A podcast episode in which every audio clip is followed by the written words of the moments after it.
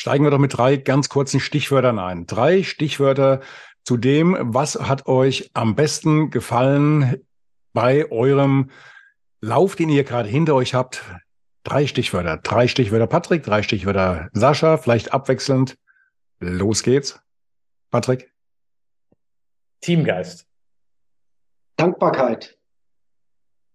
Respekt. Demut. Absolute Wertschätzung untereinander. Unglaubliche Eindrücke. Tolle Menschen. Was war der Also ich könnte, glaube ich, noch tausend Sachen aufführen.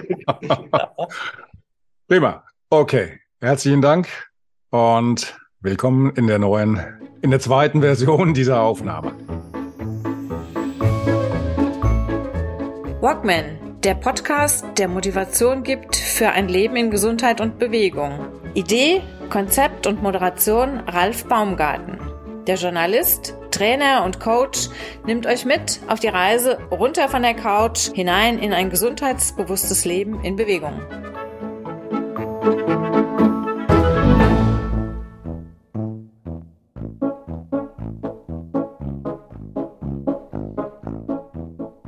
Patrick Wenke, der Happyologe und Sascha Kramm, der Extremläufer, der, der Wüstenläufer, der Etappenläufer, sind heute äh, erneut bei mir zu Gast im Walkman Podcast. Beide frisch, fröhlich, erholt und gesund, wie es aussieht. Ja, zurück vom Lauf in Bhutan.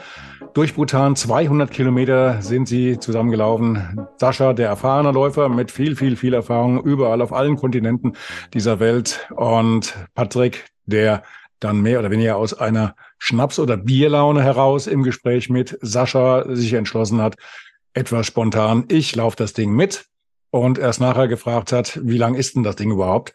Und ja, erstmal herzlichen Dank, dass ihr wieder hier euch mir im Gespräch stellt. In dieser wiederholten Aufnahme, ich gäbe es ja zu, die erste Viertelstunde haben wir ins Mikrofon gequatscht ohne Aufnahme, aber ihr, ich hoffe, ihr vergebt mir es. Okay. Es sei dir vergeben und danke für die Einladung. Gerne, gerne. Und schade, schön, dass ihr, dass ihr gekommen seid. Wirklich freut mich. Patrick, noch mal ganz kurz zu Beginn. Wie zur Hölle bist du auf diese Idee gekommen, zu sagen, ihr sitzt abends in einer Runde mit allen möglichen Sportlern äh, zusammen bei also auf, nach der Aufnahme, glaube ich, für einen Privatsender, der da äh, eine Sendung hatte, in der ihr beide euch dann auch getroffen habt. Wie aber bist du auf die Idee gekommen, zu sagen, Bhutan, gut, das trifft sich, das Land des Glücks, da laufe ich mit. Was ist da passiert bei dir? Also manchmal ist ja Glück die, ähm, die Summe von Gelegenheiten und Dingen, die man auch annimmt. Und äh, manchmal muss man Gelegenheiten annehmen. Ich sage mal immer, ähm, man bereut am Ende seines Lebens nicht seine Fehler, sondern die verpassten Chancen. Und das sind so, so Momente, wo man einfach erstmal nicht drüber nachdenkt und dann schon mal zusagt. Und wenn man etwas zusagt, dann muss man es auch durchziehen. Und es war tatsächlich eine Benefizveranstaltung von Mutige Kinder in Köln. Sascha kenne ich schon länger über diese Organisation und wir hatten wieder mal so einen Nachbartisch, wie, wie das eigentlich jedes Jahr ist. Und er ist ja Frankfurt-Fan, ich bin Gladbach-Fan. Ein Tag später war das Spiel Gladbach gegen Frankfurt. Da sagt der Mensch, kannst du mir Karten besorgen? Ich sag, klar, mache ich. Und dann haben, haben wir das Spiel geguckt. Gladbach hat verdient verloren. Und Frankfurt hat mehr als verdient gewonnen. Aber darum geht's gar nicht. Und dann hat er, hat Sascha in einem Nebensatz äh, in der Autofahrt dann gesagt, ähm, so in neun Monaten laufe ich in Bhutan einen Ultramarathon. Und ich habe aber nur das Wort Bhutan gehört. Also Ultramarathon hatte ich schon verdrängt und habe gesagt, wie geil ist das denn? Bhutan ist das glücklichste Land der Welt. Ich bin Happyologe. Mensch, Sascha, brauchst du jemanden, der deinen Koffer trägt oder der immer dafür sorgt, dass dein, dein Handykabel, äh, dein Handy geladen ist? Da sagt er, nee, bei mir ist alles geregelt, aber ich gebe dir gerne die Telefonnummer von dem Veranstalter. Und dann habe ich so im zweiten Satz mal nachgefragt, okay, Ultramarathon, wie muss ich mir das vorstellen? Ich bin schon mal einen Marathon gelaufen. Und dann hat er gesagt, 200 Kilometer auf dreieinhalbtausend Höhe in sechs Etappen. Und dann war ich eigentlich raus. Habe gesagt, oh, das, das will ich nicht. Aber dann haben wir immer mehr über Bhutan gesprochen, ähm, dass da sehr wahrscheinlich sogar der Glücksminister die Urkunde überreicht. Und da dachte ich, Mensch, das ist eine Gelegenheit. Du würdest dich das ganze Leben, würdest du dir würdest du dich ärgern, es nicht versucht zu haben? Und habe dann Sascha die entscheidende Frage gestellt, Sascha, mal rein theoretisch, wir haben neun Monate Zeit, könnte ich es irgendwie schaffen? Und dann hat er gesagt, da musst du noch ein paar Schippen drauflegen. äh, musste ein bisschen üben. Ne? Und dann habe ich gesagt, ja, das bin ich bereit. Und dann habe ich den Veranstalter angerufen. Und jetzt kommen ganz viele Zufälle aufeinander. Der Veranstalter sagte dann, nö, wir sind, wir sind durch, wir haben 56 Teilnehmer, wir sind voll. Und dann habe ich gesagt, ja, ich bin Happyologe und ich würde gerne das Land des Glücks laufen. Und dann sagte mir der Veranstalter Stefan Bezell, sagte, du, ich kenne die hier alle. Ich kenne den Glücksminister, ich kenne ich kenne alle möglichen Leute vom vom NGA, also vom German, äh, vom Global National Happiness House. Weißt, sagt er, weißt du was? Dich nehme ich noch mit. Und dann musst du dir vorstellen, wenn so viele Gelegenheiten aufeinander passen, dann musst du ja sagen, weil ja, es sind so viele Sachen, die auf einmal wirklich passen wie ein Puzzlestück. Und dann habe ich geübt und dann hab dann bin dann ein Marathon pro Woche gelaufen, also entweder viermal zehn oder zweimal zwanzig. Und das ist natürlich viel zu wenig. Ich bin da sehr blauäugig reingegangen. Und der Veranstalter hat am Ende bei der, bei der Siegerehrung, ich habe Platz 49 belegt, hat er gesagt, ähm, naja, Patrick, jetzt können wir es dir ja sagen, die Wetten standen alle gegen dich. Also alle haben damit gerechnet, dass du es nicht schaffst. Wir haben dir das bewusst nicht gesagt. Aber umso stolzer sind wir, dass du es gepackt hast. Hut ab. Hast du damit gerechnet? Bis zur ersten Etappe, ab der zweiten, da kommen wir gleich. Also die erste Etappe, dann dachte ich, das mache ich mit der linken Arschbacke, das ist easy going. Bei der zweiten wusste ich, ich werde das nicht überleben. Ähm, ich habe es aber überlebt, weil ich gar keine andere Chance hatte, weil es war der, die zweite Etappe, ich war quasi über den Punkt, wo man retournieren kann, drüber. Also ein Zurückgehen wäre dreimal so lange gewesen, deswegen habe ich mich durchgebissen. Und das ist übrigens auch das Learning. Ähm, ich sag mal, wenn du eine Entscheidung triffst, dann gebe ich immer den Tipp, dann bau dir keine Exit-Strategie ein. Also wenn ich in diesem Moment eine Exit-Strategie gehabt hätte, hätte ich sie genutzt. Aber ich hatte die Wahl nicht, also musste ich mich durchbeißen. Und dann ist der Körper zu etwas imstande, was wir selber nicht glauben. Also ich bin weit, weit über meine Grenzen gegangen. Und ähm, du hast mit Sicherheit das Video gesehen. Ich habe das Video aufgenommen. Das war irgendwie so mein, mein Abschlussvideo für das Ende meines Lebens. Und äh, ich war fix und fertig. Äh, heute bin ich froh, dass ich diese zwei Minuten gedreht habe, weil sie zeigen, egal was dir passiert, es gibt immer Hoffnung, es gibt immer eine Lösung, es gibt immer Zuversicht. Also ich glaube nicht, dass ich ein, ein Video von denen oder von den, von den Bildern von Sascha äh, eins versäumt habe. Ich habe die, die ganze Geschichte von euch beiden schon ziemlich eins zu eins ähm, Bildschirm mitverfolgt bis hin zur Siegerehrung. Also da doch, ähm, ich war ich war mit dabei. Auf Distanz. Hast du auch das Siegerbier gesehen? Wir beide haben ein Siegerbier getrunken. Das Siegerbier ist auf dem Cover von, von, von diesem Podcast, mein Lieber. Ne? Aber eins muss ich. Das, muss, das musste ich ja mitnehmen. Eins muss ich noch einschieben. Also das, was der Patrick jetzt äh, beschrieben hat, dass man da Tiefen zu durchschreiten hat, äh, das ist nicht, äh, du bist da nicht in, in einem gewissen äh, Privileg. Also das haben alle Läufer. Egal wie schnell oder wie langsam die unterwegs sind. Und da drin besteht halt genau die Challenge und der Reiz, über diesen Punkt hinauszugehen, sich trotzdem zu motivieren und trotzdem weiterzumachen. Also das hat überhaupt gar nichts zu tun, äh, damit zu tun, ob du vielleicht so einen Lauf zum ersten Mal machst oder ob du vielleicht schon erfahrener bist. Da müssen wir alle durch. Und mhm. wenn man dann so ein äh, Rennen finisht, egal ähm, mit welcher Platzierung und mit welcher Maßgabe man da rangeht, dann ist das einfach umso schöner, weil wir kennen jetzt die inneren Schweinehunde und wir wissen, dass es ganz viele sind. Ich wusste schon, dass ich den einen oder anderen in mir habe. Jetzt hast du auch deine kennengelernt. Und ich glaube, das macht einfach Lust auf mehr. Vielleicht lernst du sie nochmal irgendwann kennen, irgendwo auf der Welt bei einem anderen Rennen. ich glaube schon, ich glaube schon. Sa Sascha, du äh, hast ja eigentlich den, den Funken bei Patrick gezündet, dass Patrick jetzt hier mitgelaufen ist bei diesem Lauf in Bhutan. Du hast etwas andere Voraussetzungen gehabt und auch etwas andere Ambitionen. Du hast ja Richtung Treppchen äh, spekuliert. Spe Treppchen hast du auch geschafft. Ähm, den ersten Platz nicht ganz, aber zweiter Platz ist ja auch recht weit oben. Ähm, wie hast du das denn gesehen, als Patrick losgelaufen ist und dann da Vollgas gegeben hat und ähm, nicht zu bremsen war bei der ersten Etappe? Hast du gedacht, das, das, das lernt er noch oder? Ja, also äh, erstmal äh, muss ich was zum Start sagen, weil das war so einmalig ja. und das wäre einfach zu schade, um das hier einfach zu übergehen. Mhm. Weil äh, wir sind von unserem Camp, äh, Patrick und ich lagen auch äh, im gleichen Zelt und äh, vor dem eigentlichen Lauf ähm, war der letzte Bundesligaspieltag. So, und wir sind beide, hat der Patrick eben gesagt, sind beide Fußballfans und wir wussten jetzt nicht, wie geht's aus. Und äh, wir hatten tatsächlich die klassische ARD-Bundesliga-Konferenz. Äh, Alle anderen haben schon geschlafen. Durch die Zeitverschiebung war es sehr spät geworden. Wir lagen in unserem Zelt und haben Dortmund die Daumen gedrückt, konnten nicht verstehen, wie die Bayern trotzdem Meister geworden sind, aber die Eintracht hat es noch ins internationale Geschäft geschafft. So sind wir letzten Endes in unser Abenteuer Bhutan gemeinschaftlich gestartet. Äh, also es gibt auch andere Sachen vom Laufen, abseits des Laufens und das schweißt halt auch irgendwo zusammen. Und am nächsten Morgen sind alle Läufer in Busse gepackt worden und wir sind Richtung Startpunkt gefahren worden. Und ich gucke raus und ich sage dann äh, zu Patrick, Patrick, was ist denn hier draußen los? Sind die wegen uns hier? Was war draußen? Da waren 350 Studenten zugegen. Die hatten alle Trachten an und die sind am Sonntagmorgen um 6 Uhr aufgestanden, sind da aus den umliegenden Ortschaften dahin gelaufen. Die standen Spalier nur für uns Läufer und die haben dann dort unmittelbar vor dem Start die Nationalhymne gesungen. Und das war Gänsehautmoment für alle Beteiligten.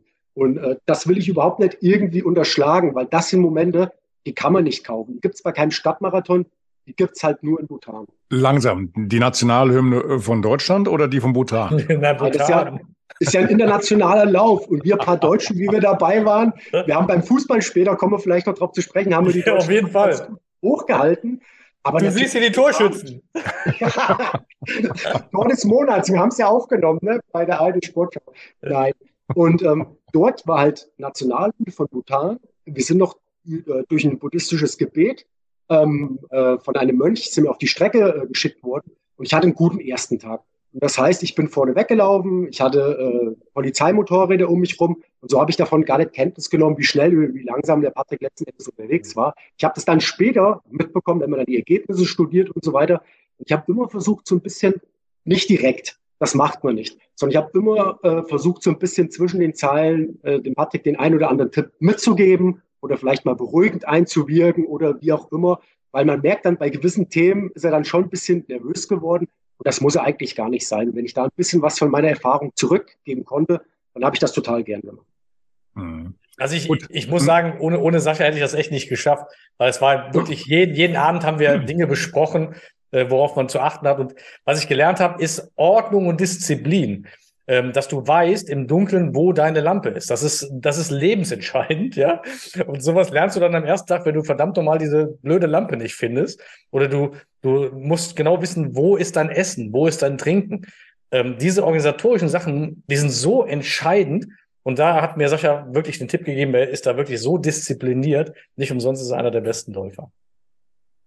Die zweite Aber Etappe war dann die Etappe, die es richtig in sich hatte. Das hieß, ähm, korrigiere mich, habe hab ich noch richtig im Kopf, waren über 30 Kilometer, davon waren 22 Kilometer nur äh, senkrecht bergauf, über 2000 Meter.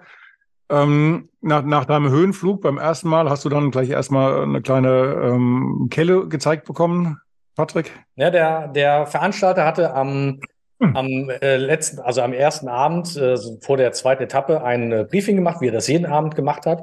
Und er war tatsächlich bei diesem Briefing etwas ernster wie sonst. Also er hat dann selber gesagt, dass er seit vielen Jahren ähm, diese Sachen organisiert und plant, aber dass diese zweite Etappe es in sich hat und dass das die schwierigste und anspruchsvollste Etappe ist, die er jemals in seinem Leben geplant hat. Das hat er wirklich so gesagt. Und da habe ich noch gedacht, hey, wieso ausgerechnet dieses Jahr? Ja, konnte das nicht letztes Jahr machen oder nächstes Jahr? Und ähm, dann hatte ich einen sehr, sehr ähm, pessimistischen äh, Menschen an meinem Nachbartisch und der sagte dann, äh, weil es geht quasi von 1600 Höhenmeter auf 3600, also 2000 in die Höhe. Dann sagte er, pro 100 Höhenmeter musst du eigentlich ein Kilometer in der Strecke rechnen.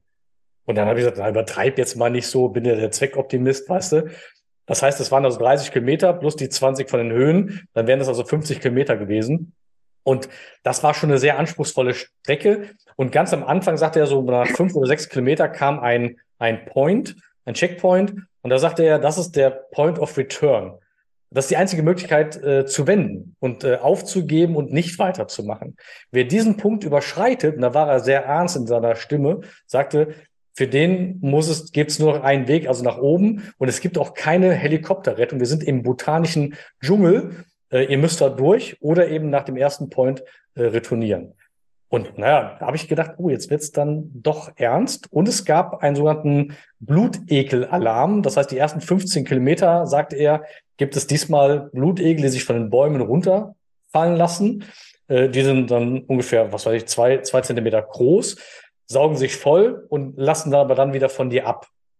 Und dann sagt der Spaßeshaber, na, es gibt Leute, die zahlen dafür richtig Geld für diese Blutreinigung und bei uns ist das alles inklusive in der Startgebühr schon enthalten und dann waren wir alle beruhigt.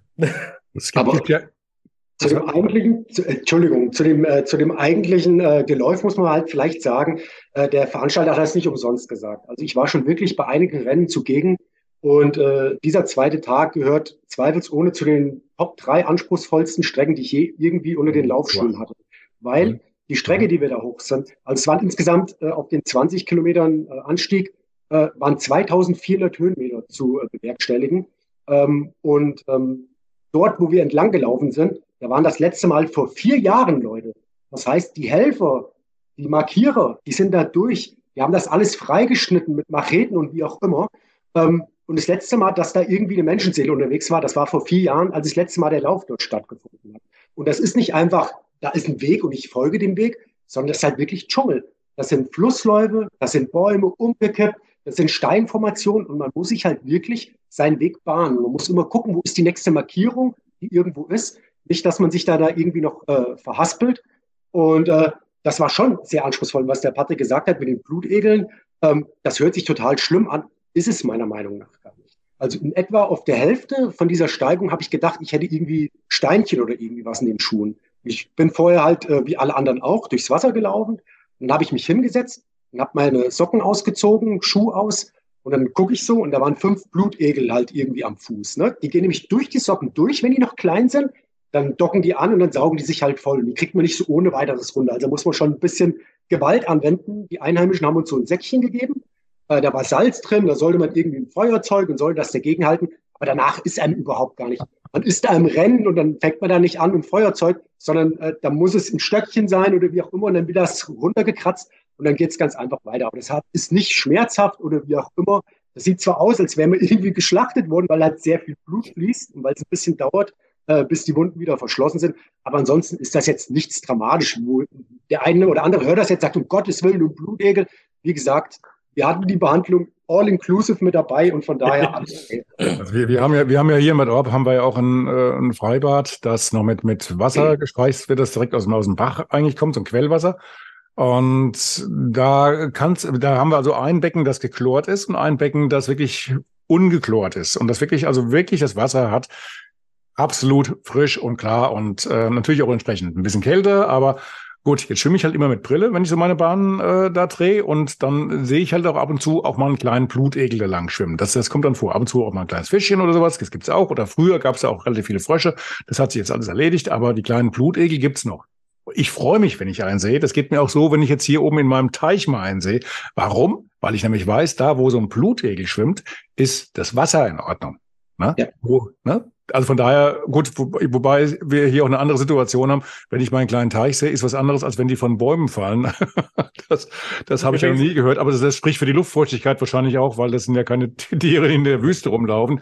Die hast ja nur da, wo es wahrscheinlich quietschnass ist. Ne? Sascha hat eben was gesagt mit Dankbarkeit und Demut. Ähm, also erstmal Respekt auch äh, vor dem vor den Leuten, die quasi auch diese Wege freigeräumt haben. Also ich sag mal, wenn wir 200 Kilometer gelaufen sind als Läufer, dann sind das ist das Orga-Team ungefähr 300 Kilometer gelaufen. Und das hier war die Markierung. Ja. Und zwar wirklich alle 25 Meter war irgendeine Markierung. Entweder war das ein, eine Sprühdose, die irgendwo einen Punkt gemacht hat, oder eben das hing an den Bäumen, so ein roter kleiner, kleiner, ähm, kleiner Streifen. Und tatsächlich konnten wir uns darauf verlassen. Das heißt, wenn wir nach 50 Meter keine Markierung gesehen haben, dann wussten wir, wir sind falsch. Also für die also Hörerinnen und Hörerinnen, das war jetzt ein kleiner, kleiner Plastikstreifen, äh, der war farbig und der hat dann so, so einen Knoten und die werden dann um diese Äste oder Bäume rumgewickelt und das war für dich dann die Markierung oder für euch die Markierung, hier geht's lang, ihr seid immer auf dem ja. richtigen Weg. Und ne? tatsächlich, also ich bin circa 90 Prozent der Strecke bin ich alleine gelaufen und ich war immer wie so fokussiert auf diese orangenen Dinger. Ich habe von denen geträumt, ich habe eine Woche danach noch von diesen Dingern geträumt, weil du immer die Sorge hattest, dass du eins verpasst, weil du wolltest nicht 25 Meter zu viel gehen. Das war wirklich das, das, das Schlimmste, was dir passieren konnte. Sascha, Motorrad bei der ersten Etappe vor dir um dich rum. Jetzt kam die zweite Etappe. Ihr schlagt euch da durch den Dschungel durch. Ähm, äh, rechts und links siehst du eigentlich nur Grünzeug, Bäume, Büsche, läufst da durch den Dschungel. Ähm, waren die Motorräder da noch mit dabei oder waren die dann alle schon entsorgt? Die waren, die, waren am, die waren am ersten Tag da und die haben sich total gut um uns Läufer gekümmert. Da gab es so irgendwie eine, eine Marschrichtung äh, von dem Polizeichef dort, äh, dass die besonders gut auf uns aufpassen sollten. Das waren also mehrere Motorräder und die sind dann auch in die Kreuzung reingefahren und haben alles abgesperrt. Das war wirklich nur am ersten Tag oder dann äh, auch am dritten Tag, wenn du irgendwo durch eine Ortschaft äh, gekommen bist. Ansonsten dort gibt es keine Möglichkeit, dass da irgendwie was Motorisiertes äh, entlang fährt. Da ist man tatsächlich auf sich alleine gestellt. Und das, was Patrick auch gesagt hat, dass es ihm schwer gefallen ist, mir ist es auch schwer gefallen. Und ich habe mein persönliches Déjà-vu auch am Tag zwei, weil ähm, ich hatte äh, Schuhe an und äh, ich habe Einlagen drin. Und bedingt durch die Einlagen war ich ziemlich hoch in den Schuhen. Und ich hatte zwei Druckstellen vorne ähm, am Spann. Das waren dann letzten Endes zwei Ostereier. Und bei jedem einzelnen Schritt hat das einfach nur geschmerzt. Und das hat mich so genervt und ich war heilfroh, dass ich noch ein Ersatzpaar Schuhe hatte. Äh, und das habe ich dann äh, an Tag drei angezogen und die haben mir läuferisch wirkliches Leben gerettet, weil es gibt nichts Bescheuerteres. Entschuldigung, wenn ich das so sage. Man hat ja selbst mit sich zu tun. Man muss, äh, man muss ja die Strecke bewerkstelligen. Man muss sich permanent motivieren. Wenn er die ganze Zeit immer noch gegieser, äh, gepiesackt wird, äh, von den beiden Füßen schmerzt, schmerzt, schmerzt, das ist einfach zermürbend. Und deswegen war ich heilfroh, dass ich auch diesen zweiten Tag äh, rumbekommen habe. Dann sind die Schuhe in die Ecke geworfen worden und am nächsten Tag hatte ich wieder bequeme Schuhe an und alles war wieder gut. Also uns geht es allen gleich mit der zweiten Etappe. Das ist einfach so. Du, du hattest auch Schuhe eine, eine, Wechseln dabei. Eine Sache noch, Ralf. Hm. Ähm, wir haben jetzt vor ein paar Tagen haben wir die Fotos bekommen und zwar alle Fotos von allen Läufern, von allen Etappen. Hm. Und es gibt tatsächlich, es ist ja unterteilt in Etappen. Und da gibt es auch die Zielfotos von der zweiten Etappe. Und du siehst in jedem, in jedem Gesicht von der zweiten Etappe das Chaos. Also du siehst wirklich, das hat allen, das hat allen echt das Letzte herausgefordert. Da waren sie echt alle, alle waren sie gleichermaßen mit sich selbst beschäftigt. Ja, es war die vermeintliche Königsetappe, ne? Auch wenn wir dann irgendwie die Königsetappe mit 55 Kilometern äh, noch vor der Brust hatten. Die anstrengendste Etappe war und ist Etappe 2. Das ist einfach so. Das, das Coolste war, am nächsten Tag, also ich bin abends reingekommen und für mich war die Welt zu Ende. Und dann war aber Sascha, der kam, du, hier ist dein, dein Bett ist schon gemacht, äh, die Matratze ist schon aufgepustet. Ich konnte mich einfach hinlegen, habe gepennt wie, wie, wie sonst was. Und am nächsten Tag hat er zu mir gesagt, äh, so, und jetzt? Jetzt wird's alles nur einfacher. Und äh, das war tatsächlich für meinen Kopf, für mein Mindset unterm Strich eine der wichtigsten Sätze. Jetzt, du hast es geschafft, jetzt wird's nur noch leichter. Auch wenn es nachher immer noch schwere Etappen gab, aber das Schwerste war tatsächlich geschafft. Und wenn man das schafft, dann schafft man auch die nächste Etappe und den nächsten Tag. Und deswegen und, ist immer positiv. Und der wichtigste Satz vom Sascha war, weil ich habe immer schon, ich war heute schon morgen beim Tag oder morgen war ich schon bei der letzten Etappe. Äh, äh, Sascha hat immer zu mir gesagt, denk von Checkpoint zu Checkpoint. Und zwar immer da, wo du bist. Von diese zehn Kilometer, von Checkpoint zu Checkpoint. Das habe ich tatsächlich gemacht. Das, äh, also das war einer der besten Tipps, Sascha. Vielen Dank. Ich habe jetzt mehrere Fragen. Die Schuhe. Du hast gesagt, du hast die Schuhe in die, in die Ecke geschmissen. Du hast also dann welche zum, zum Wechseln dabei gehabt? Also ich habe auch im Vorfeld mit einem dann durchgelaufen, ein Paar. Genau. Ich habe Patrick im Vorfeld auch gesagt, als es darum geht, äh, ist so ein Projekt äh, für Patrick äh, umsetzbar und wie auch immer, habe ich gesagt, klar ist das umsetzbar. Habe ihm auch Mut gemacht, weil ich habe es immer genannt, ein Luxuslauf. Weil äh, ich kenne normalerweise Läufe, da hat man sein ganzes Equipment am Rücken und äh, mit Essen, mit Equipment, mit allem drum und dran. Und das war halt anders in Bhutan. In Bhutan hat man nur einen Tagesrucksack gebraucht. Man konnte einen zweiten Rucksack oder eine Tasche mit bis zu 10 Kilo abgeben und der ist von A nach B transportiert worden. Und das hat mich in die Lage versetzt zu sagen, hey, mal gucken, ob, wenn das mit den Schuhen nicht klappt, kannst du ein zweites Paar dort reintun. Und das ist der Hintergrund, warum ich überhaupt ein zweites Paar äh, dabei hatte. Ansonsten bei den Läufen, bei denen ich bis dato am Start war, ein Paar und das Paar, das muss irgendwie durchhalten. Und deswegen, das war die Situation, äh, die mir da äh, enorm weitergeholfen hat. Mhm. Wie, wie lief es denn bei dir mit, mit, deinem, mit deinen Ambitionen, mit deinen Zielen, die du dir für den Lauf gesetzt hattest? Die erste Etappe hast du gesagt, warst du vorne weg. Bei der zweiten Etappe äh, habe ich jetzt nur durch die Hintertür jetzt rausgehört, dass genau. es äh, nicht so optimal genau. lief. Genau, äh, das lief äh, alles andere als optimal. Ich bin um Platz 10 oder irgend sowas reingekommen. Äh, und das hat, ich war also gefrustet und ich habe mich geärgert, dass das nicht so gut lief und mit den Schuhen und überhaupt. Habe da vielleicht auch einen Fehler selbst gemacht, was die Schulauswahl betrifft. Habe dann, wie gesagt, nachgesteuert. Und daraus habe ich halt Energie für den Tag 3 wieder geschöpft. Und da habe ich gesagt, also jetzt will ich mal wirklich zeigen, mir selbst auch zeigen, dass ich es besser kann. Und Tag drei war laufbar und es war Startschuss und ich bin von vorne weg gelaufen und ich bin auch als erster ins Ziel gekommen. Ziel war dann letzten Endes auf dem Kloster, auf dem höchstgelegenen Punkt unserer Strecke auf 3600 Meter. Und äh, das hat, das war ein Glücksmoment, als ich da als erster reingelaufen bin, weil äh, das sieht ja keiner. Das heißt ja immer, ah, die Verrückten, die laufen da irgendwo. Da geht ja eine lange Vorbereitungszeit äh, voraus. Du hattest es vorhin schon angesprochen, Höhentraining. Das zahlt sich bei so einer Etappe alles komplett aus und man äh, läuft da hoch, man läuft an den Sherpas vorbei. Ich muss dazu sagen, die meisten Touristen, die im Land sind, kommen aus Indien. Ähm, weil die brauchen da kein Visa, die können da einfach einreisen, ist so ein bisschen eine Monopolstellung. Und die laufen da hoch mit Eseln, mit Pferden, die lassen sich die Sachen tragen. Und ich war motiviert und ich wollte da möglichst schnell hochkommen und wollte die Etappe, wenn es geht, für mich entscheiden. Und ich bin an denen vorbei und da gibt es halt überall Gebetsmühlen. Die sind teilweise selbst gebaut mit Backstein. Und äh, da stand eine Frau, äh, die hat auch Sachen hochtransportiert. Und sie gibt mir so zwei Backsteine, so nach dem Motto, ey, Junge, du bist ein bisschen zu schnell unterwegs, nimm doch mal die zwei Backsteine hinten rein und dann kannst du das gleiche Tempo äh, wie wir anschlagen. Also da prallen Welten aufeinander. Und dann äh, grüßt man, man holt kurz Luft, man läuft weiter und dann kommt man da oben an. Die Aussicht, ich bin begrüßt worden von den Jungmönchen. Also Jungmönche heißt, die können ab sechs, sieben Jahren, die Jungs werden dann ins Kloster aufgenommen, weil die da ein Dach über dem Kopf haben, weil die verpflegt werden, weil die im Glauben erzogen werden, äh, genau, werden sollen. Und äh, ja, da war Tag zwei schon längst Geschichte und abgehakt für mich, weil äh, nach einem guten Tag oder nach einem schlechten Tag folgt immer wieder ein guter Tag, immer daran glauben und dann trifft das auch letzten Endes meist zu. Also Patrick hat jetzt äh, dieses Bändchen mitgenommen. Hast du den einen von den Backsteinen mitgenommen? Im Handgepäck. Tatsächlich, also ich hätte gerne was anderes mitgenommen, weil ich stand da oben in dem Kloster und äh, da war eine Gebetsmühle und daneben war ein Feuer. Da stand ein Junge.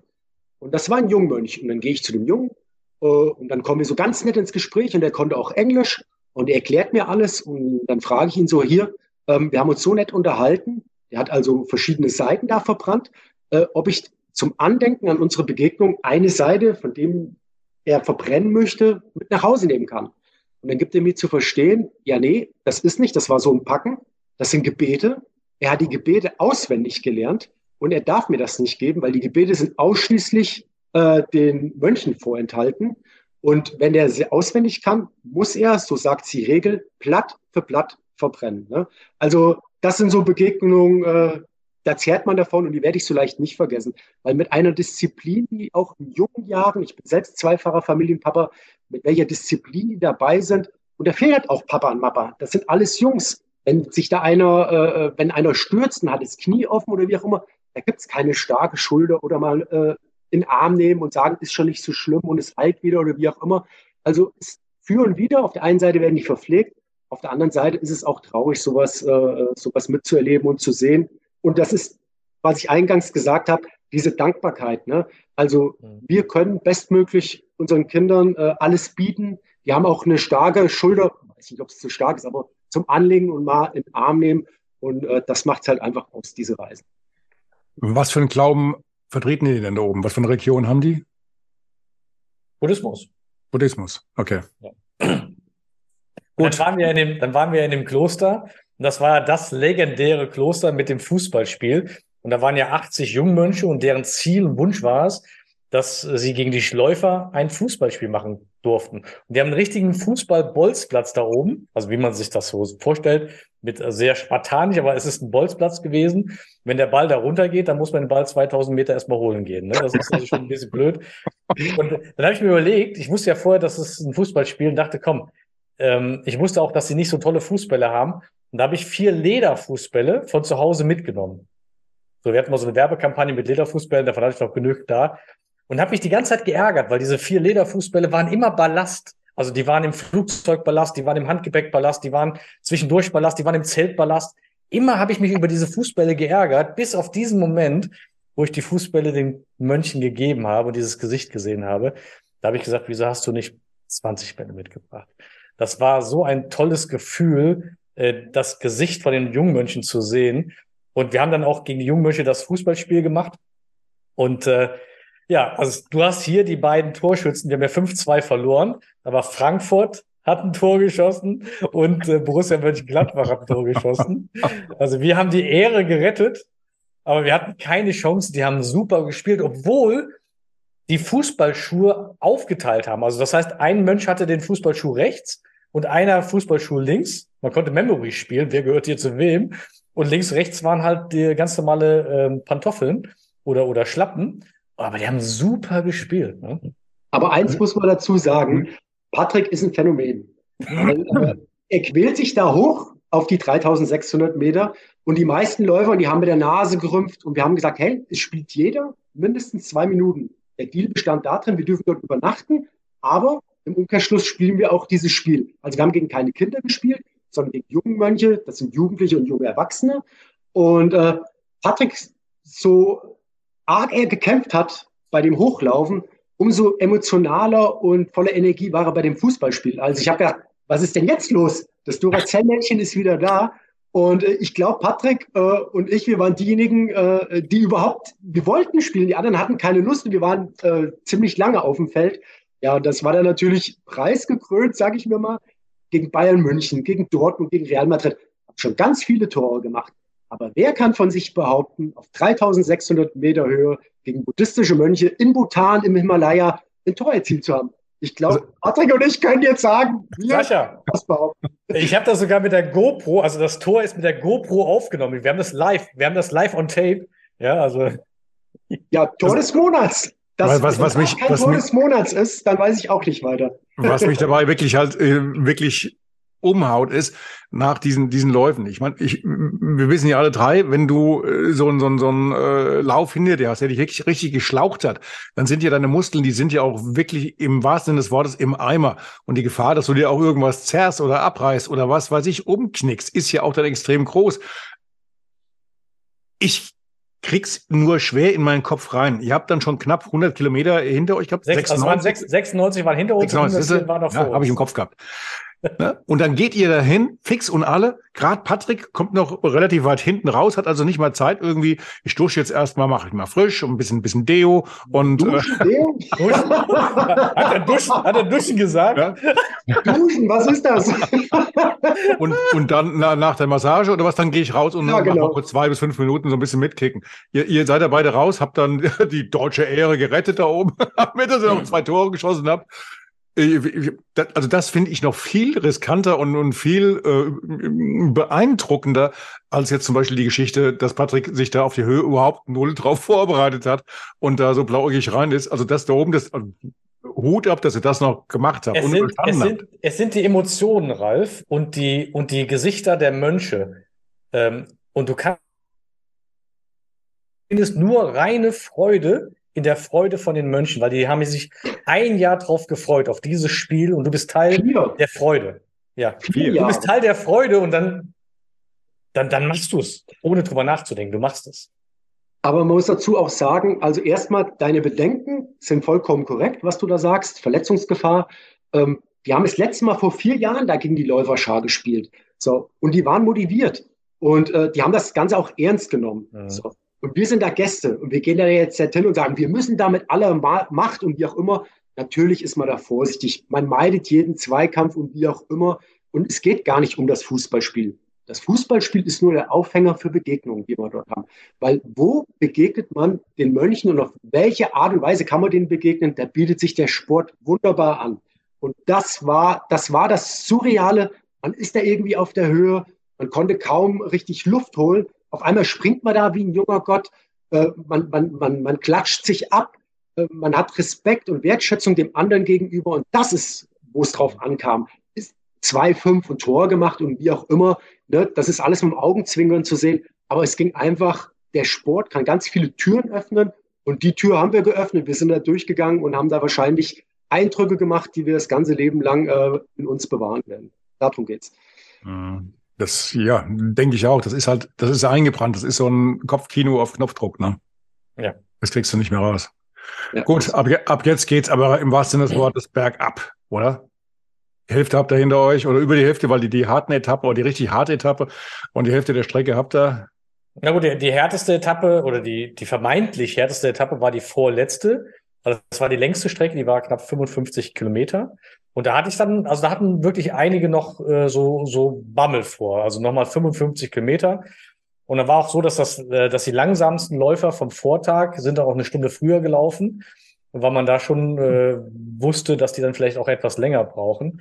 Und äh, also da hatte ich tatsächlich die wenigste Regenerationszeit. Also ich bin als letzter reingekommen äh, am Vortag, musste als, als erster raus, dann die 55 Kilometer. Ich bin dann echt im Dunkeln reingekommen mit der Lampe. Und dann war das total schön. Ich bin tatsächlich an dem, bei der längsten Strecke bin ich als Vorletzter reingekommen. Und ich musste an diesem Zelt vorbeilaufen. Und alle Läufer waren da. Kennst du, also, und haben dich gefeiert, als wenn du der Erste warst. Und das nehme ich als Teamgeist mit. Ich, ich kann dieses Gefühl auf Knopfdruck immer wieder zurückholen. Ich renne da als 56. durch, bin fix und fertig, es ist dunkel, ich will nach Hause, ich will ins Bett und auf einmal jubelt die Menschenmasse und du denkst, ach komm, mach doch fünf Kilometer, ja, weil du auf einmal euphorisiert bist. Es war so herzlich und so ein toller Empfang, äh, das war noch stärker als beim Zieleinlauf und das war, das war eines der größten Erlebnisse an diesem einen besonderen Tag. Aber ich habe das jetzt richtig, hab das richtig verstanden. Du bist also jetzt bei der vierten Etappe als erster losgelaufen. Nein, du warst, also vorne, du warst an der Spitze. Bei der fünften Etappe, bei der fünften, bei der fünften. na, da durften die, die langsamen Läufer, das waren ungefähr äh, 20, die durften quasi um 6 Uhr schon starten, während die normalen Läufer um 7 gestartet sind. Ja, lassen wir doch mal stehen, dass du, dass du das Feld angeführt hast. Kurzfristig. Ja, vielleicht maximal, maximal 15 Sekunden. okay, gut. Das, was also, Patrick auch gerade gesagt hat, als er da am Vorabend äh, äh, im Dunkeln reinkam, da, wenn jemand so spät reinkommt und so lange unterwegs ist, was verdammt nochmal ist das äh, für eine mentale Leistung? Ne? Wenn man schnell unterwegs ist und man ist vorbereitet, ist das das eine. Aber die müssen ja so viele Stunden länger kämpfen und sich motivieren. Und da habe ich wirklich den allerhöchsten und allergrößten Respekt davor. Und dieser kleine Motivationspush, stand dann unten im Zelt, da waren alle zugegen, die ganze Staff und die ganze Läuferschar. Ähm, man brauchte den Motivationspush, weil da war leider noch kein Ziel, sondern äh, man musste noch hoch, ganz steil auf dem Kloster, man musste einmal um ein Kloster rumlaufen und in dem Innenhof war dann erst das Ziel. Ne? Und ich glaube, wenn man äh, die Leute gesehen hätte und da wäre jetzt nichts los gewesen, wäre oder wäre der letzte Kilometer wäre einem noch schwerer gefallen. So war das nochmal so ein bisschen Motivationspush. Dann ist man da hochgeflogen, man ist dann reingekommen und dann hatte man äh, den Tag auch letzten Endes für sich. Ich, ich glaube, da ist ja noch, noch ein anderer Punkt dabei, die Zeit des Regenerierens. Du äh, warst wahrscheinlich doch die eine oder andere Minute jetzt vor äh, Patrick im, im Ziel. Grob bei der ganz langen Etappe, wie, wie lang? Fünf Stunden, vier Stunden? Äh, unterwegs gewesen oder so? Nein, vor, vor Patrick im Ziel? Also insgesamt kann man sagen. Äh, ja, nur, nur, nur diese, bei dieser langen Etappe. Mich, mich, mich würde das jetzt mal interessieren, ähm, weil du bist fünf, fünf Minuten, äh, fünf Stunden, ja. sag, sag ich mal, oder vier Stunden, drei Stunden früher im ja. Ziel. Du hast ja auch drei Stunden länger zum Regenerieren.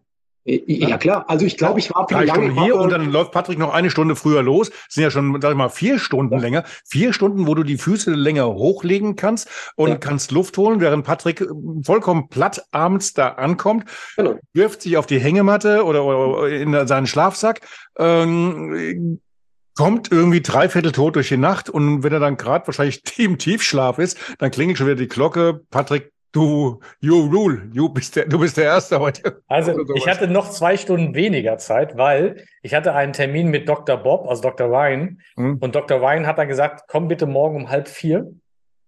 Also ich musste um halb vier musste ich beim Doc erscheinen und der hat quasi meine ganzen Füße eine Dreiviertelstunde getaped. Wir reden von, von halb vier morgens, ne? Morgens. Dann habe mhm. ich, dann habe ich gefrühstückt und dann bin ich um sechs Uhr los. Also die Nacht war vielleicht Drei Stunden maximal. Also um auf deine, auf deine Frage nochmal zurückzukommen, Ralf. Also erstmal roundabout, Patrick hat vielleicht doppelt so lang gebraucht, so über den Daumen gepeilt von mhm. der Zeit her. Und äh, genau das ist der Grund, warum ich versucht habe, da nicht irgendwie nur mein Rennen zu machen, sondern versucht habe, da auch irgendwo Support zu leisten. Weil das ist doch dann ein Selbstverständnis, wenn ein anderer Läufer, den man kennt, der Deutscher ist, wo es äh, wo es eine Verbindung zueinander gibt, wo man auch sagt, ich helfe dir auch in der Vorbereitung, was gehört dazu, welche Ausstattung brauchst du. So, dann ist doch ein Selbstverständnis, dass ich von meiner Zeit, die ich mehr habe, ein Stück weit von meiner Zeit abgebe. Auch wenn ich später ins Bett gehe, weil ich den Patrick vielleicht begleitet habe, dann auch noch zu unserem Rennarzt oder Wasser geholt mhm. oder Bett aufgebaut oder wie auch immer. Das ist genau der Grund.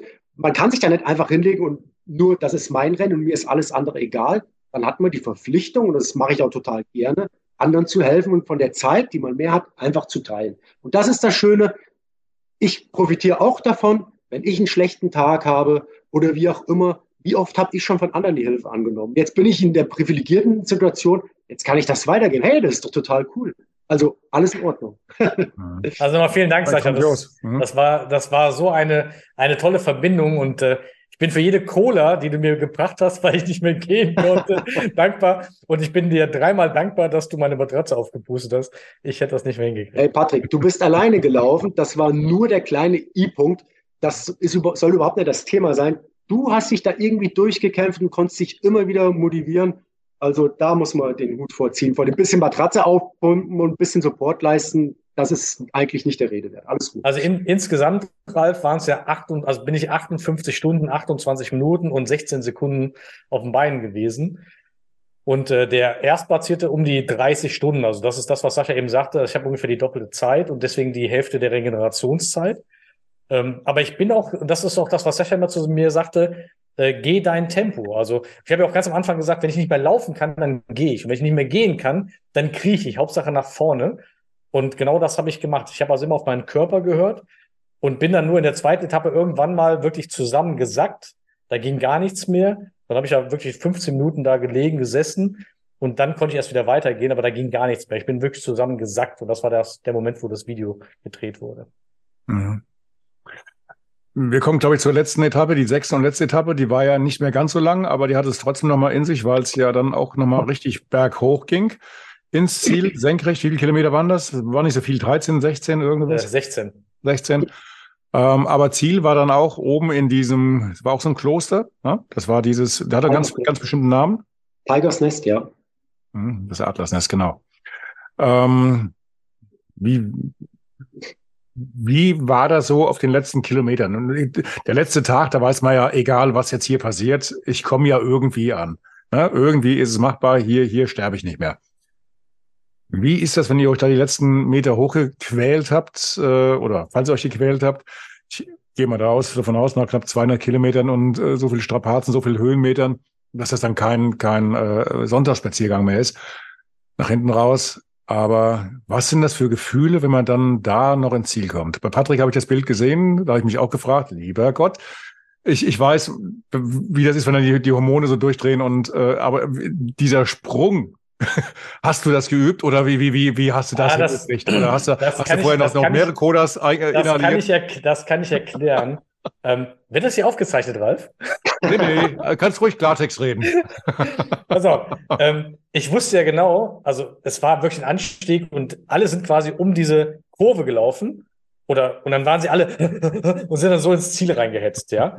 Und ich habe gedacht, nee, ich laufe ja nicht wegen der Zeit. Ich bin ja quasi für mich gelaufen, für das Kinderhilfswerk. Ich bin, ich bin für die Gelegenheit gelaufen. Ich bin nicht wegen der Zeit oder einer Platzierung gelaufen. Also bin ich bis oben zur letzten Stufe gegangen, wo ich genau wusste, und jetzt kommt am Ende, kommt dieser, äh, dieser, äh, äh, muss ich um die Ecke gehen und dann war das Ziel da. Und habe mich zwei Minuten hingesetzt. Und habe in diesen zwei Minuten, die ganzen 200 Kilometer bin ich gedanklich nochmal durchgegangen. Ich habe in diesen zwei Minuten so viel Dankbarkeit und Demut aufgesaugt. Ich bin die zweite Etappe nochmal geistig durchgegangen. Ich bin meine eine Minuten Video bin ich nochmal durchgegangen. Ich bin äh, die längste Etappe nochmal durchgegangen, die Abendetappe. Ich bin wirklich gedanklich diese zwei Minuten lang komplett die Reise durchgegangen. Und bin dann voller Stolz, weil dann war ich erstmal wieder bei mir, um die Ecke gelaufen und ich hatte ja zwei Minuten Regenerationszeit, deswegen war ich total motiviert und wusste, am Ziel ist eine Kamera. Und ich wollte ein schönes Ziel-Einlaufsfoto haben. Das war mein Wunsch von Anfang an. Ich habe gesagt, ich möchte ein schönes Foto haben und am besten so, als wenn es so aussieht, als wenn das ein Klacks gewesen ist. Das war mein Wunsch. Also bin ich tatsächlich, ich habe mir eine Stöcke dem ah. Veranstalter in die Hand gedrückt. Der wusste gar nicht, wieso gibt er mir die Stöcke? Ja, weil ich wollte die Hände frei haben und bin quasi breitarmig und breitbeinig über dieses Ding gesprungen. Und dann hat der Fotograf ja das perfekte Foto gemacht und das ist die Erklärung. Du hast noch, ich hatte das schon woanders gesehen gehabt, äh, du hast ja noch diese Geschichte mit der, mit der GoPro. Wir hatten uns im Vorfeld drüber unterhalten. Ich habe dich äh, dann gefragt, nimmst du eine Kamera mit oder willst du mit deinem Handy filmen oder sowas? Ne? Und hast dir da Gedanken gemacht und hatte ich ja, glaube ich, dann deinen Sohn auf die Idee gebracht, nimm dir auch eine GoPro mit, dann ist das alles sehr, sehr realistisch. Das Ding ist noch kleiner und viel leichter, wiegt ja nur so 40, 50 Gramm, glaube ich. Ne? Aber du musst da trotzdem mit dir rumschleppen. Du hast mir mal erst dann erzählt, in irgendeiner anderen Sendung, die ich jetzt gesehen hatte, dass die, dass du dich gar nicht mehr auf dieses Ding konzentriert hast, auf die GoPro, und du hast es einfach laufen lassen und du bist durch Ziel durch Und was ist dann passiert? Also ich habe tatsächlich die GoPro immer nur angemacht, äh, temporär, habe sie laufen lassen und dann wieder ausgemacht und habe sie mal abends geladen bei dieser ganzen Ladestation, wo wirklich Chaos war. Jeder hat irgendwas geladen. Und tatsächlich habe ich am Abend vorher, weil ich, das war ja die längste Strecke, ich war fix fertig, habe also nichts mehr geladen. Und mir war es auch egal. Also das war wirklich ein Überlebenskampfmodus. Und bin tatsächlich die letzten fünf Kilometer habe ich nochmal, die letzten drei Kilometer habe ich nochmal die GoPro angemacht und bin gelaufen über das Ding drüber hab dann meine Frau umarmt, hab dann noch den Dr. Äh, Ryan umarmt. Dann hat Sascha noch in die Kamera geholt, ey, du hast es geschafft, ne? Und in dem Moment geht die Kamera aus und der Akku ist leer. Also perfekter hätte das Timing dieser, dieser, dieses Akkus nicht sein können. Er hat genau Sascha noch mitbekommen, dann kam Dr. Ryan und dann war schwarz und dann war Ende. Wo ich sagte, ey, das hätte sich kein Regisseur besser Nein, ausdenken können. Da, dafür gibt so ein Drehbuch gibt's nicht. Ne? Und überleg mal, die wäre jetzt eine Minute vorher ausgefallen, ich springe da drüber und die GoPro ist aus, ja. Es war, ich bin Ja, oder du nimmst Anlauf und willst ins Ziel und da geht's aus, ne? Ja. Aber Sascha, was, was mich interessieren würde, ähm, wie, wie war dein Zieleinlauf?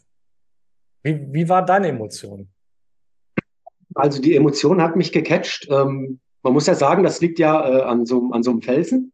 Und äh, man musste hoch hochlaufen, ziemlich lange. Und das Gemeine war, es gab dann äh, ziemlich viele Stufen nach unten und dann ging es wieder hoch zum Kloster nach oben.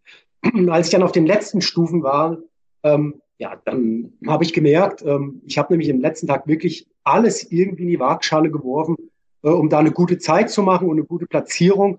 Und ich bin wirklich an der Grenze gelaufen. Ich habe dann gemerkt, dass ich es gleich geschafft habe, dass ich da bin.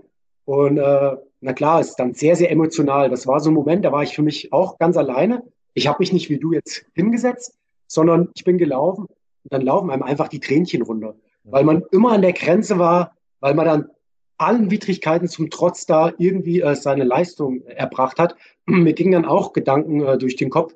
Ähm, Ralf weiß das ja auch. Ich hatte vor elf Monaten hatte ich äh, eine Begegnung der besonderen Art in Norwegen, bin da geborgen worden dann war ich äh, am Grand Canyon, am Grand to Grand, habe da ein gutes Ergebnis erzielt, war erst vor wenigen Wochen in Vietnam, habe dann Podestplatz äh, für mich äh, äh, verbuchen können. Und jetzt noch Bhutan, mit einer ganz, äh, wie soll ich sagen, ähm, durchwachsenen Vorbereitung, mit ein paar äh, körperlichen äh, Gebrechlichkeiten, mit allem, was dazugehört. Und das fällt in dem Moment halt einfach ab. Sondern man sagt, man hat es geschafft, man hat alles nochmal in die Waagschale geworfen, um bei diesem Lauf dabei zu sein und den möglichst gut zu finishen. Und dann realisiert man das, dass man das geschafft hat. Und dann kommt man da oben ran. Klar, ich habe auch versucht, den Sprung zu machen, aber der war nicht so emotional wie bei dir, weil ich habe erstmal eine Viertelstunde gebraucht, um wieder meine, meine Atmung irgendwie äh, in den Griff zu bekommen, weil da war ich wieder die ominöse Dampflok. Aber das ist dann auch egal, weil ich kann mir sagen, ich habe alles gegeben, das, was drin war, habe ich da auf der Strecke gelassen und dann ist man mit sich total im Reinen. Zu welchem Platz das auch reicht, alles in Ordnung. Du warst, du warst letztendlich auch zufrieden. Ich, ich habe ja mitbekommen, dass du auch im Vorfeld ein bisschen, ein bisschen kämpfen musstest, um überhaupt da richtig äh, genau. fit an, ans Ziel zu kommen oder ja. an den Start erstmal zu gehen. Und äh, was mich bei dir noch interessieren würde, wie ist das denn? Du hast ja gesagt, du warst in Vietnam jetzt gerade mal wieder und du warst, warst äh, hier eben im Norden, du warst in, in Südamerika, du bist durch die Mongolei gelaufen. Ähm, gibt ja praktisch keinen Kontinent, oder es gibt keinen Kontinent, den du jetzt nicht schon belaufen hast. Das war ja diese Continental Challenge, die du auch jetzt erledigt hast, glaube ich. Äh, war das jetzt mit Bhutan oder war das vor Bhutan? Ja, Bhutan hat damit nichts zu tun. In Norwegen wäre das letzte Rennen gewesen, aber in 24 geht's nochmal nach Norwegen und dann will ich der achte Läufer weltweit sein. Also das, das, genau, das, also das war jetzt, oder ist dann der Abschluss, genau. Genau. Richtig. Also du, du kennst das ja, wie das ist, wenn man bei, bei so einem extremen Ding ins Ziel läuft. Du gibt's denn da sowas wie eine Art Gewöhnung? Nein. Ah, du meinst äh, die Emotionen oder dass es irgendwie. Die Emotionen, die Aufregung im Vorfeld, ähm, oder ist das praktisch so wie, ich sage mal, vielleicht, vielleicht ein bisschen abgeschwächter, aber so wie bei Patrick. Patrick jetzt als absoluter Neuling, äh, also als Rookie auf diesem Gebiet da reingestolpert. Äh, da kann ich mir vorstellen, dass natürlich vorher die Emotionen und das Hirn, dass das, das Tanza ja Tango pausenlos. Aber meine Frage jetzt wäre jetzt an dich, wird's, wird's da mal irgendwann auch beim Profi mal ruhiger oder, oder nicht?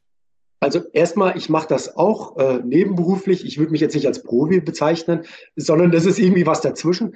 Ähm, aber es wird nicht ruhiger, sondern äh, jedes Rennen ist besonders. Es hat Höhen und Tiefen, die wir heute auch thematisiert hatten. Und auch die Vorbereitung ist komplett unterschiedlich. Zum Beispiel Bolivien war auch total emotionsgeladen, als ich da ins Ziel gelaufen bin, weil du musst dir überlegen, ich habe Höhentraining gemacht. Ich lag hier zu Hause in meinem Sportzimmerchen im Zelt und habe auf 3000 Meter zwei Wochen geschlafen. Und dann sind meine zwei kleinen Töchter, die wollte ich nicht in die Höhe holen, die haben sich eine Matte genommen und die lagen davor und haben Händchen gehalten und sind so eingeschlafen.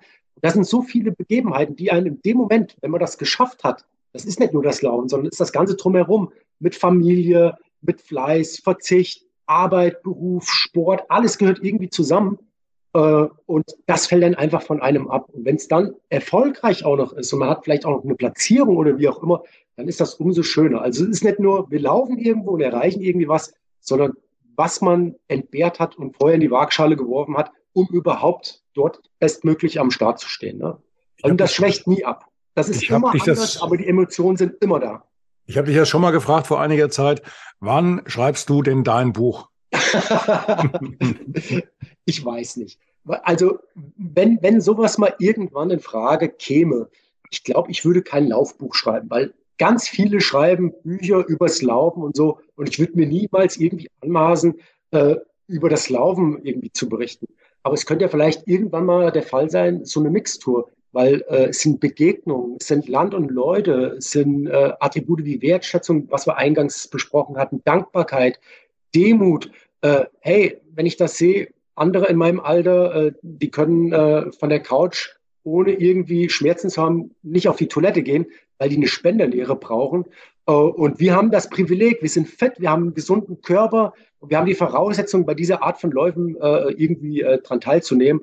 Ja, dann sollte man auch diese ganzen Werte leben und sollte da nicht, wie soll ich sagen, den Dicken machen, sondern am Boden bleiben. Es ist alles gut, wie es ist. Und das ist nicht jedem vergönnt. Also ich, ich, ich, bin jetzt, ich, ich muss da einfach mal dazwischen zwischengrätschen. Ähm, ich glaube, da geht es gar nicht darum, dass man dann zeigt, man schaut her, was ich für, für, für ein Held bin, sondern ganz einfach, du lässt ja die Leute teil, die Leser, Leserinnen dann teilhaben an diesen, ich sag mal, an diesen Abenteuern. Du bist ja in dem Augenblick, Patrick genauso, also nicht, nicht jetzt zurückgesetzt fühlen. Äh, ihr seid ja sowas wie moderne, ähm, ja, also noch mehr Abenteuer geht doch gar nicht, oder? Nein. Das ist ja wie, wie Indiana Jones in, in, in, in Laufschuhen im Endeffekt. Ne? Ihr, kämpft euch da, ihr kämpft euch da durch, durch den Dschungel, ja, lernt die Leute kennen, habt da eure Abenteuer. Äh, Patrick, wir haben eine Geschichte vergessen. Du hast ja auch noch dann äh, jemanden, ich will nicht sagen, das Leben gerettet, aber aus einer ziemlich misslichen Situation äh, geholfen, diesem, diesem einen kleinen Jungen. Kannst du das noch ganz kurz mit einschieben? Nur, es waren, es waren sowieso die Begegnungen. Also ich habe mir, also wenn du, wenn du nicht nach Zeit läufst, ähm, ähm, dann, dann hast du auch mal außerhalb der Blicke nach diesem hier, hast mhm. du auch mal Blicke äh, zu den Menschen. Und das, darum geht's im Endeffekt. Und ich hatte drei ganz tolle Begegnungen, also einmal zwei ältere Damen, mit denen habe ich fünf Minuten gequatscht. Die konnten ganz gut Englisch. Die eine war über 90 Jahre alt. Ein, hat ein totales schönes Bild ergeben. Äh, in der Zeit sind noch drei Läufer an mir vorbei und ich sagte ganz ehrlich, ob ich Platz 46, 49, 52 habe, das war ja in dem Fall egal. Aber diese fünf Minuten mit dieser Dame, ähm, die sind in meiner Seele eingebrannt, auch wie sie äh, gesprochen hat. Und äh, äh, das ist was ganz Besonderes gewesen. Und tatsächlich, ich hatte einmal die GoPro an, das, ich wusste, dass ich sie anhatte, weil in dem Moment war eine total schöne Landschaft, die wollte ich unbedingt aufnehmen. Und dann habe ich in, in der Ferne ein Kind schreien gehört. Und äh, jetzt hatte ich die GoPro an, ich äh, habe geguckt und da war ein Kind auf so einer Anhöhe äh, und das wollte runter und unten war eine Mutter mit einem anderen Kind, aber die kam nicht dran und da war ein Stacheldraht. Und das war so der gefährliche Moment. Und dann bin ich tatsächlich hingegangen und die GoPro lief, deswegen ich habe es tatsächlich auf der GoPro drauf und bin quasi hochgeklettert, habe mich an diesem einen Balken festgehalten, konnte mich dann quasi mit dem Bein ein bisschen abstützen und habe dann quasi beide Hände gestreckt in die Mitte und das Kind kam in meine Arme gelaufen. Dann habe ich das quasi genommen, habe es auf den Boden abgesetzt, das ging dann sofort äh, zur Mutter und die Mutter macht als erstes mit mir High Five, äh, wo ich denke, zur richtigen Zeit am richtigen Ort. Jetzt musste ich aus Deutschland kommen, um getan ein Kind zu retten. Aber das war einfach so ein schöner Moment, äh, wo ich dachte, wow, das, äh, das sollte so sein. Es gibt ich glaube, im Leben eines, eines jeden Läufers oder Extremläufers, Triathleten, Ausdauersportlers gibt es ja den Augenblick, wenn man ins Ziel kommt, fix und fertig ist, sich fragt, habe ich es noch alle am Sträußchen oder äh, nie wieder als, als Feststellung. Das dauert dann so eine Stunde, zwei, drei. äh, bis man dann sagt, ja, aber da könnte ich ja schon noch mal und das wird mich mal reizen und äh, vielleicht geht's auch noch eine Runde bequemer oder schneller oder mal an einem anderen Ort. Also ich, die erste Frage stelle ich jetzt nicht mehr im Nachhinein. Ich will auch nicht die Antwort hören nach dem Motto nie wieder. Haben wir damals beide gesagt. Ja gut, bei Sascha glaube ich nicht. Äh, aber ähm, bei dir weiß ich auch, du hast am Anfang so gedacht, aber wir sind ja ein Kapitel weiter. Was kommt denn als nächstes? Also ich, ich bin von diesem Laufvirus und von dem, was ich erlebt habe, ähm, angesteckt. Und natürlich ist man am ersten Tag und ich sag mal, die erste Woche sagt man, ey, never ever, nie wieder. Ich habe in den ersten Interviews habe ich gesagt, hey, no way, ne? Ähm, und äh, vor drei Tagen kam eine Anfrage von einer Teilnehmerin und da habe ich gedacht, oh ja, das klingt ja nett, ne? Das klingt, und das sind ja nur 100 Kilometer, weißt du? Dann, das klingt ja mal nett, genau. Ja, und dann, es waren nur 100 Kilometer, dachte ich, oh, guck mal. Ähm, ich, ich glaube, ich würde es, äh, ich weiß, andersrum, ich weiß, ich würde es wieder tun. 100 Weil diese Kilometer, Emotionen 100, sind unbezahlbar. 100 Kilometer wo? Äh, das war damals, also 100 Kilometer war in Schweden. Mhm. mhm. Ähm, aber es gibt auch äh, einen Nepal-Lauf, also ne? Also ich, ich, ich warte mal, was der Sascha macht. Und Sascha, egal was du machst, sag mir einfach Bescheid. Lass uns doch mal ins Fußballstadion fahren. Dann reden wir drüber, ob du einen Kofferträger brauchst oder einen Mitläufer. Dann gucken wir mal. Nächste Saison wieder äh, im Borussia Park und dann machen wir die Pläne, äh, was da so kommen mag. So ist, so ist der Plan. Ich also, bin dabei. Sascha, du, du, du hast auf jeden Sascha, Fall. Wir haben es geschafft. Wir haben diesen Pokal und mein Pokal ist genauso groß wie dein Pokal, weil alle Pokale waren gleich groß. Weil es ging auch darum, dass wir alle äh, gegen uns selbst gewonnen haben. Und das, äh, also ich fand diese Teamgemeinschaft innerhalb der, der Läufermannschaft sowieso sowas von respektvoll, wertschätzend und inspirierend. Äh, vielleicht mag es Konkurrenzkampf gegeben haben unter den ersten drei, aber das auch nur im, im Zeitraum des Laufes. Abends waren alle gleich, Abends hat jeder sich geholfen. Und das ist wirklich das, was ich mitnehme. Teamgeist, Wertschätzung und Respekt. Wenn das in deutschen Firmen wäre, wir würden alle den doppelten Umsatz machen.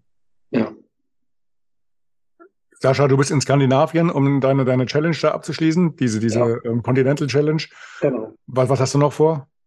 Ja, ähm, gibt Überlegungen eventuell, also für dieses Jahr bin ich definitiv durch, das weiß ich. Ich habe jetzt erstmal eine Off-Season. Ich habe neulich eine Frage beantwortet, mitten im Jahr bist du schon äh, fertig? Ja. Bei vier Rennen dieser Art innerhalb äh, von dem Jahr, glaube ich, kann man durchaus mal eine Pause einlegen. Das bin ich nicht nur beim Körper schuldig, sondern auch meiner Familie. Das nur am Rande.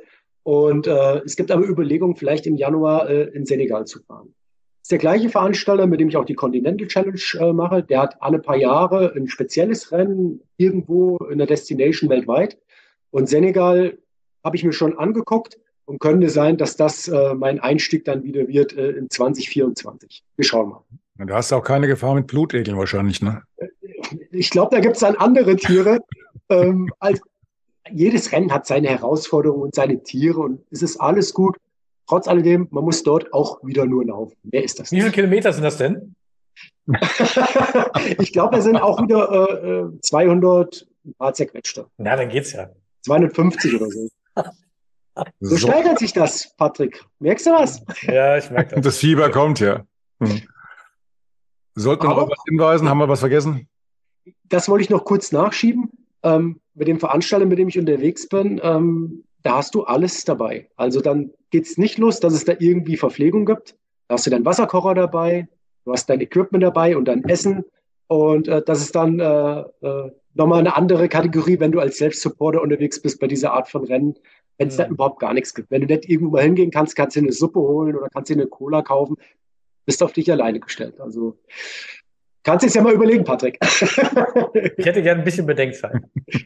Die lasse ich dir, hast genug Zeit. Danke. Prima. Ich bedanke mich bei euch für dieses Gespräch. War wieder mal toll, sehr, sehr informativ, sehr unterhaltsam. Wie gesagt, Abenteuerbuch fände ich eine richtig gute Idee und mit Sicherheit nicht nur ich. Abenteuermotivation, was willst du denn mehr? Ne? Das, was okay. du erlebst oder was ihr erlebt, das, äh, wer, wer, wer, wer kann denn da noch mitreden? Also. Mein Buchtitel steht, Patrick, hast du gehört? Abenteuermotivation. Das gefällt mir. Abenteuermotivation. Kann man auf jeden Fall eine Kino draus machen. Gut, dann nochmal herzlichen Dank und Also ich glaube schon, dass, dass Sascha und ich, wir werden uns mal auf irgendwelchen Bühnen, werden wir uns mal treffen. Äh, und dann werden wir irgendwann mal einen gemeinsamen Vortrag halten, das, das weiß ich. Gut, bis die Tage. Danke für die Einladung nochmal. Bis, bis zum nächsten Kapitel. Danke, ciao, ciao. Ciao, ciao. Tschüss. Gut. Hast du auf Aufnahme gedrückt? Warte mal. Ja, jetzt schon. Was machen wir Nachtschicht?